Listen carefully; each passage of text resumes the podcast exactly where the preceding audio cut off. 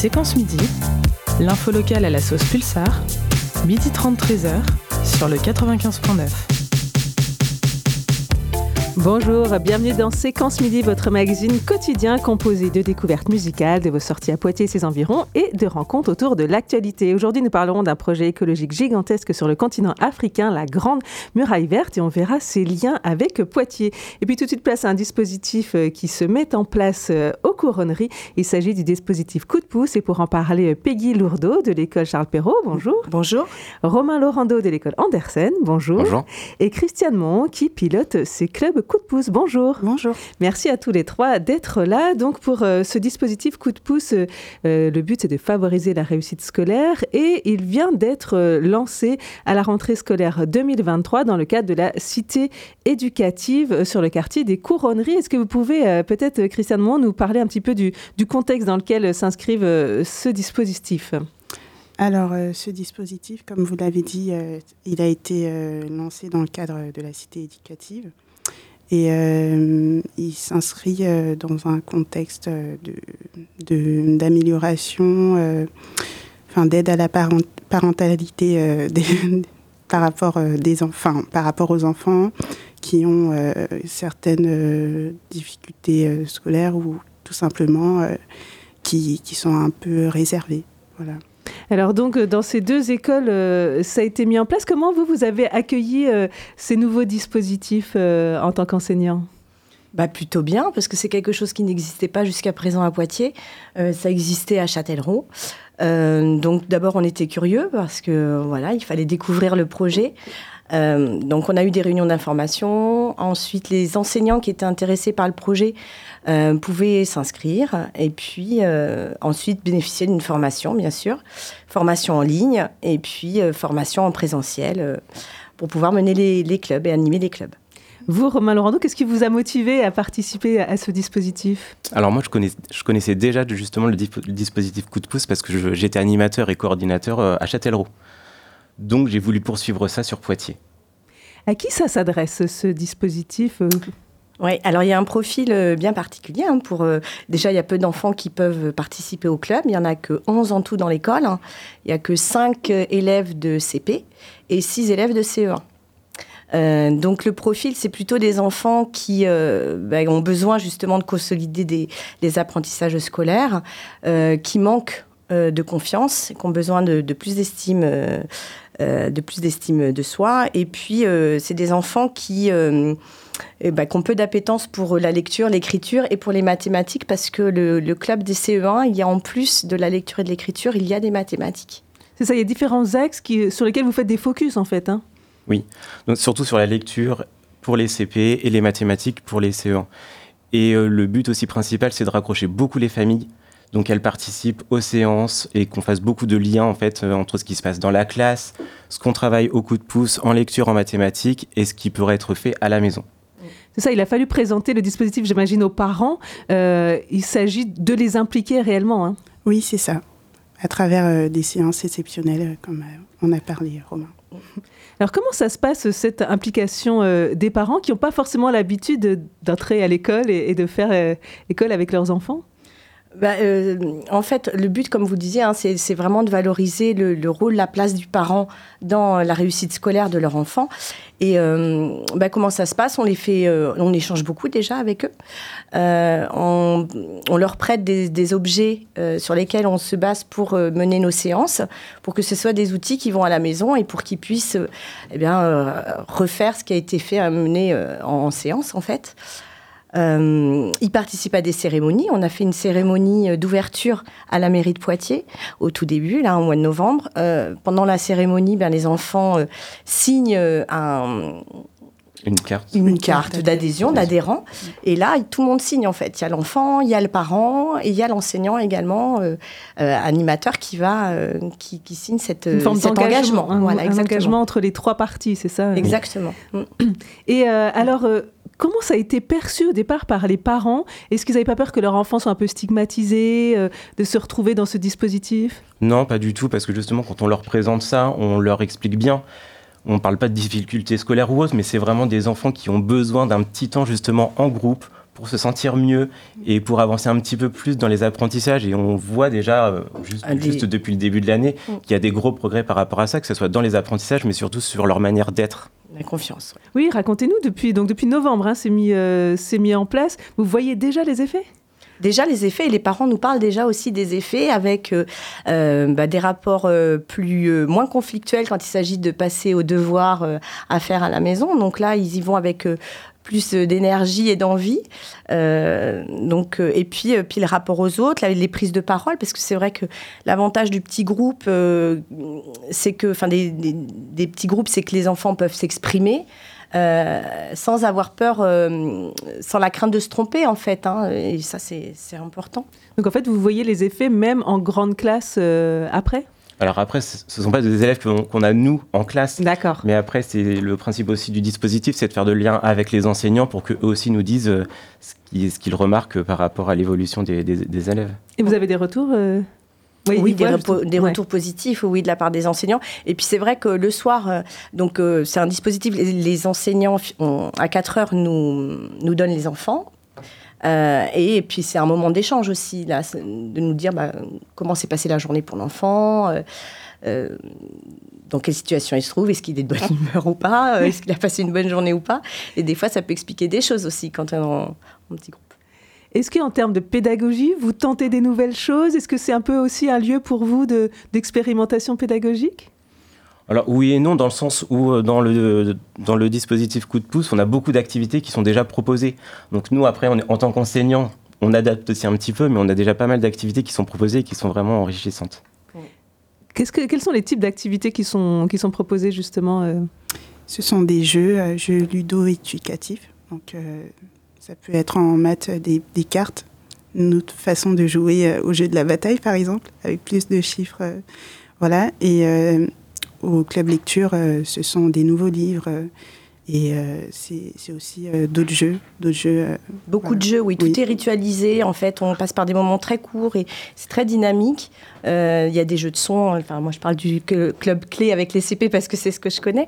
Mais les enfants font des productions, des, dictées à l'adulte. Là, donc, on a un thème et il faut trouver une histoire. Donc, les enfants cherchent leurs mots. Ils apprennent que, bah, on n'écrit pas comme on parle, par exemple. après, il y a des jeux de son. Il y a nous ce qu'on appelle le, mot du jour. Donc en, fait, on, propose un mot, euh, alors un mot qui peut être mystérieux, euh, rigolo, avec des sonorités euh, particulières, des choses comme ça. Et puis il faut que le lendemain, l'enfant s'en souvienne, parce que ça va être le mot de passe pour rentrer dans la classe et puis participer au club en fait. Et on termine toujours par la belle histoire où voilà, on lit une histoire à la fin. Euh, où chaque parent est invité. Hein. Les parents peuvent venir, bien sûr, euh, participer à toute la séance. Euh, il y en a déjà pas mal qui viennent lire l'histoire avec nous. Mm. Ça doit être un moment particulier qui change de la classe, où vous parlez beaucoup de jeux, mise en confiance, hein, c'est ça Bien hein? sûr. Euh, oui, alors après, c'est une ambiance très chaleureuse. C'est vraiment, il y a de la bienveillance euh, pour que l'enfant, on le, enfin, on le, on le félicite, euh, on l'encourage vraiment à parler, à s'exprimer, à se tromper, parce qu'on a le droit de se, de se tromper. Et, et, ça fait beaucoup de bien. Mm. Est-ce que les parents vous disent que euh, justement les enfants maintenant osent plus parler à la maison euh, Parce qu'il y a ça aussi dans certaines familles, c'est que euh, voilà, on n'encourage pas forcément assez l'enfant à parler parce qu'on ne sait pas comment le faire. Et, là, ça, les aide à, faire ça? Oui, bah justement, les retours qu'on a du coup de pouce des parents, les, parents nous remercient beaucoup et presque à chaque séance pour dire que bah, voient déjà vraiment les évolutions, que ce soit en allant à l'école le matin ou même à la maison. Et c'est vrai que surtout au niveau du langage et de la participation. Merci beaucoup à tous les trois, donc euh, Peggy Lourdeau, Romain Laurando et Christiane Monde, d'être venus nous présenter ce dispositif coup de pouce qui est donc euh, développé dans les écoles Perrault et Andersen. Merci beaucoup. Merci. On continue en musique avec Arlo Park. Euh, ce titre, c'est Dévotion de My Soft Machine et il était dans le classement musical Tip Top Ferra Campus de 2023.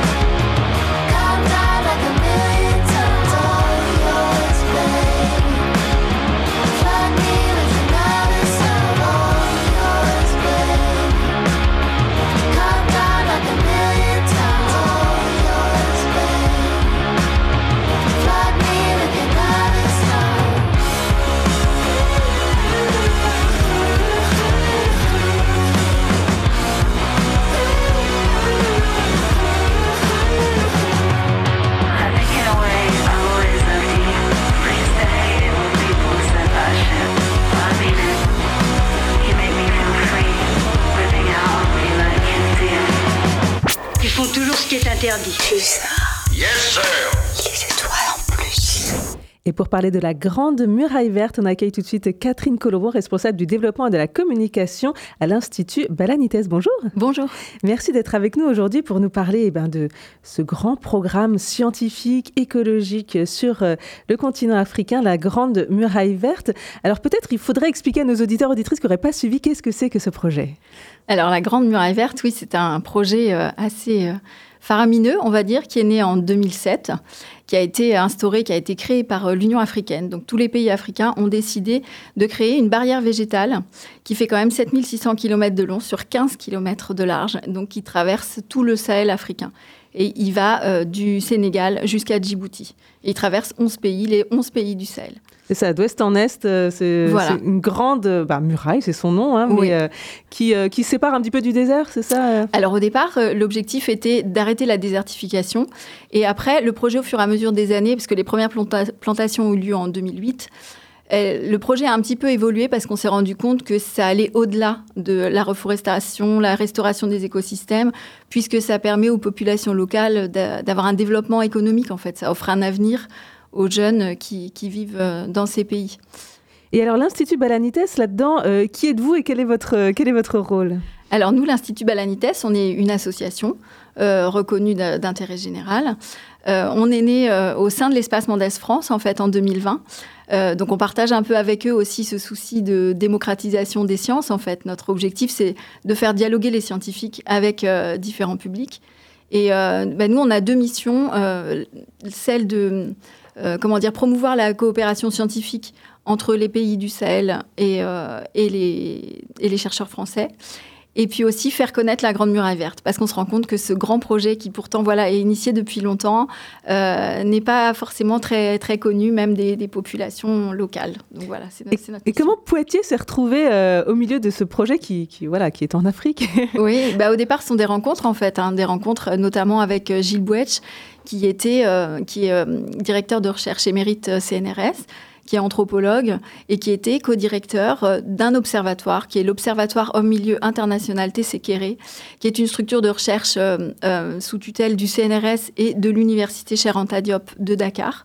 Donc, il y a vraiment un projet franco-africain, on va dire. Il faut savoir qu'il y a quand même 85% de chercheurs africains dans cet observatoire. Euh, qui est au Sénégal, mais qui va au-delà. Il y a des liens avec le Burkina, il y a des liens avec le Tchad, la Mauritanie aussi. Et, euh, cet observatoire, il a été mis en place, euh, lui, il y a 12 ans. Et, et, tout de suite, en fait, il a étudié la Grande Muraille Verte. Ils, se sont dit, euh, voilà, un, observatoire au milieu. En fait, le CNRS se dit, on prend un objet d'étude. Là, c'est la Grande Muraille Verte. Et quelles conséquences ça a? Et quelles conséquences dans tous les domaines? C'est-à-dire qu'il y a des médecins qui vont travailler avec euh, des écologues, avec euh, des biologistes, avec des économistes. Et donc, c'est vraiment de l'interdisciplinarité dès le, dès le départ. C'est ça, c'est le mélange des disciplines, euh, la collaboration entre plein de pays. C'est assez exemplaire sur, en termes de, coopération, euh, que ce soit politique, euh, scientifique. Oui, complètement. Donc il y a eu beaucoup de publications depuis qu'ils ont démarré. Et on se rend compte, en fait, enfin les chercheurs, les sociologues notamment, se sont rendus compte que le fait d'avoir une recherche scientifique en parallèle de ce projet de reboisement, parce qu'ils travaillent vraiment main dans la main avec les agences nationales, notamment l'Agence nationale sénégalaise de la Grande Muraille Verte, ils se sont rendus compte que le fait d'avoir des publications scientifiques, euh, ben, ça renforçait le projet en fait. Ça, donc c'est vraiment un petit, c'est un peu l'exemple à suivre en fait au Sénégal. Nous c'est ce qu'on se dit parce que ça, ça, ça permet au projet d'être euh, d'être plus pérenne, on va dire. Alors, si vous voulez en savoir plus sur cette grande muraille verte, il va y avoir euh, différents rendez-vous en Nouvelle-Aquitaine. Et le premier de 2024, c'est à Poitiers, enfin au Futuroscope, à l'ENSMA. Et c'est donc jeudi prochain, le 1er février. Qu'est-ce qui est prévu? Alors, jeudi prochain, on a la chance d'être accueillis euh, par euh, l'école d'ingénieurs ISA et ANSMA, euh, qui est un lieu en plus magnifique. alors, il, y a, il va y avoir en fait des chercheurs. On a la chance d'avoir trois chercheurs africains qui, qui viennent pour l'occasion, donc ils sont aussi en France pendant trois ou quatre jours.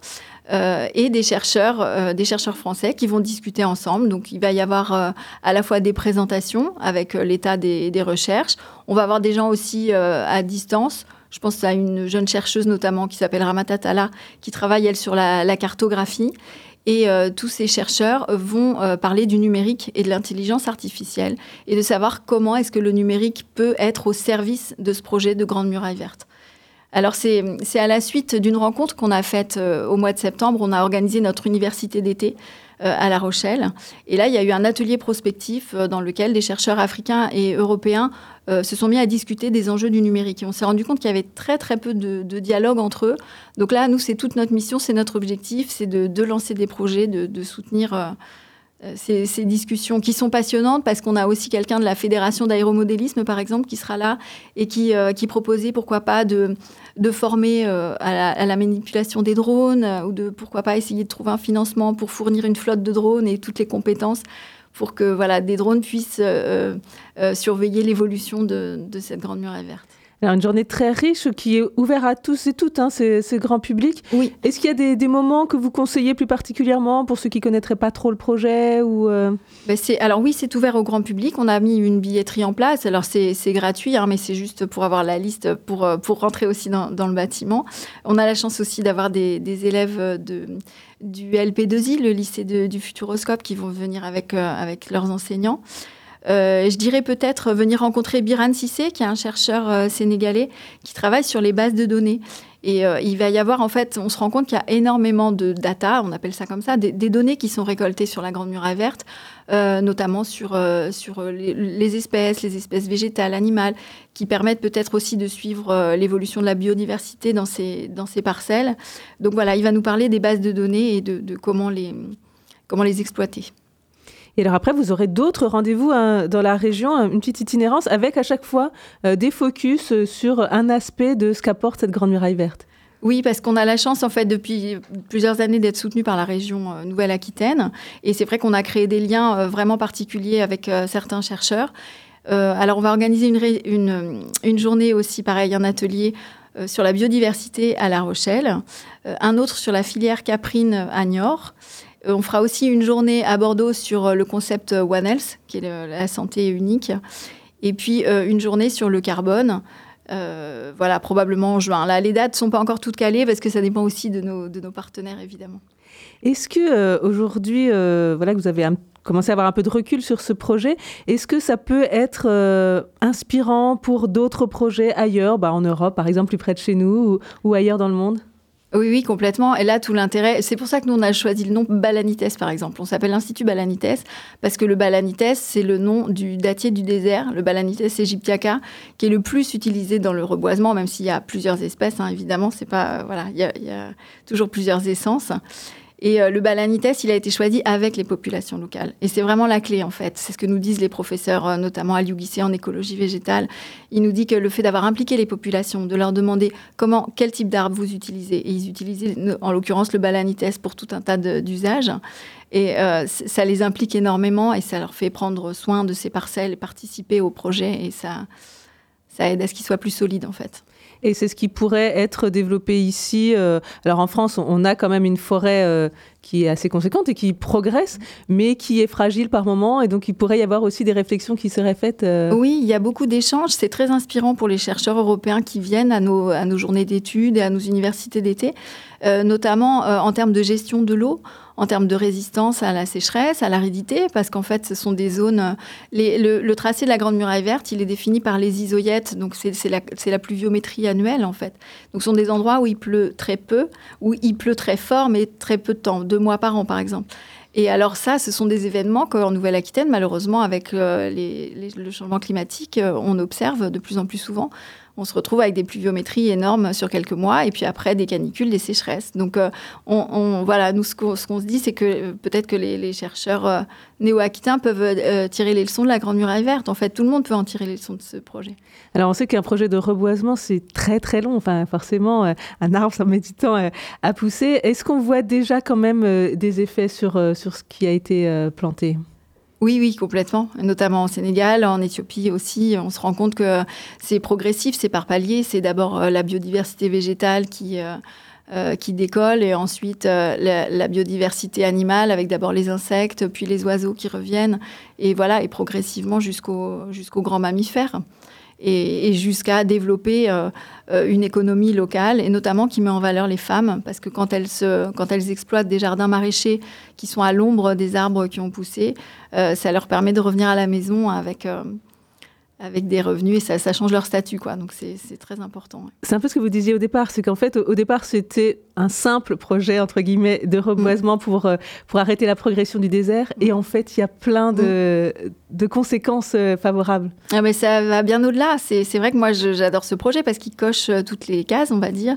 Et, et justement, c'est dans les projets de 2024, c'est qu'on va essayer de demander le prix Nobel de la paix pour la Grande Muraille Verte alors oui, ça va pas se faire en un jour, hein, mais, euh, mais, mais, parce que voilà, c'est vraiment un projet de paix en fait, qui est essentiel, notamment au Sahel où on sait tous les, tous les conflits armés qui peuvent avoir lieu, mais euh, ce genre de projet est d'autant plus important. Merci de finir par ce beau message, Catherine Colombon, donc responsable du développement et de la communication à l'Institut Balanites, donc pour ce projet Grande Muraille Verte. Et rendez-vous euh, le 1er février à l'ISAI ENSMA pour en savoir un peu plus sur les aspects numériques de ce projet. Merci beaucoup. Merci.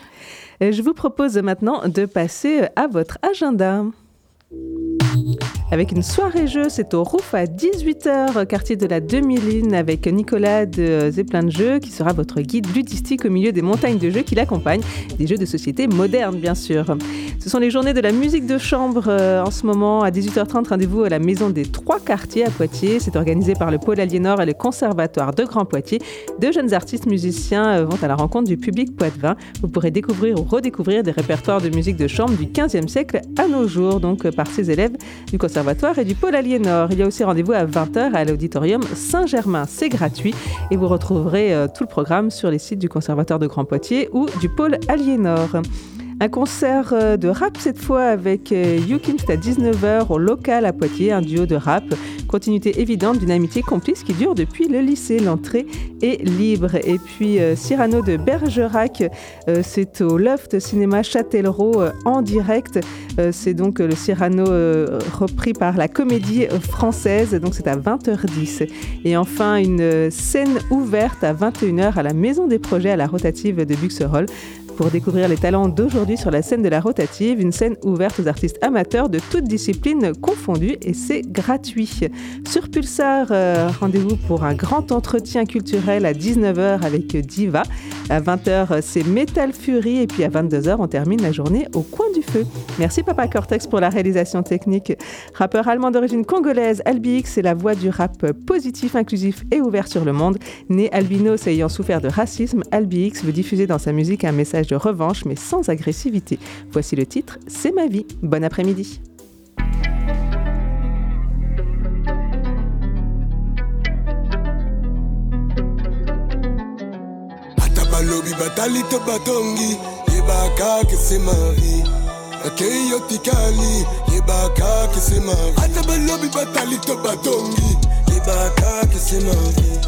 balobi ti basisi yebaka yebaka. ntango bakoloba ezalaka bilobela. Yiba okomona makambo ya koyina. Tusi deja tomesana. Yango makambo wana ya mabe eh, eza na vraimen tina te. Mpo na nini bazalaka nde boye eh, babangaka nde nzambe te tomoni mingi tozobunda mabe. Mpona niba mitema ya boye. Nzambe naza na bakesio ebele.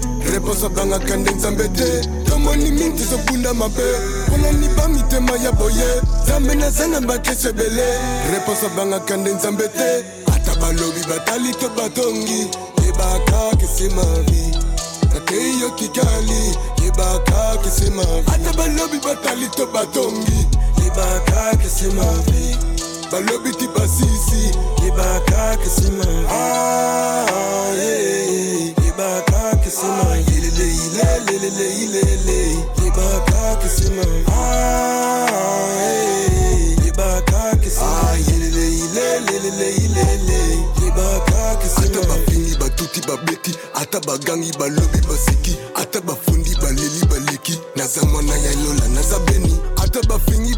babeti ata bagangi balobi baseki ata bafundi baleli baleki naza mwana ya lola naza beni.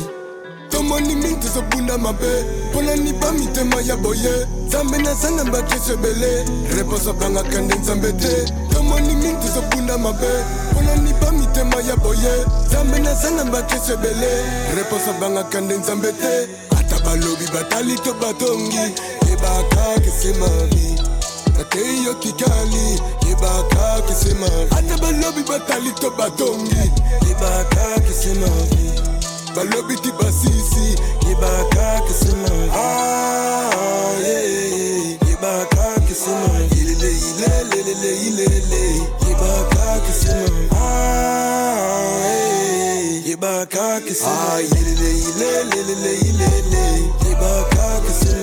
ya balobi batali to batongi yebakaki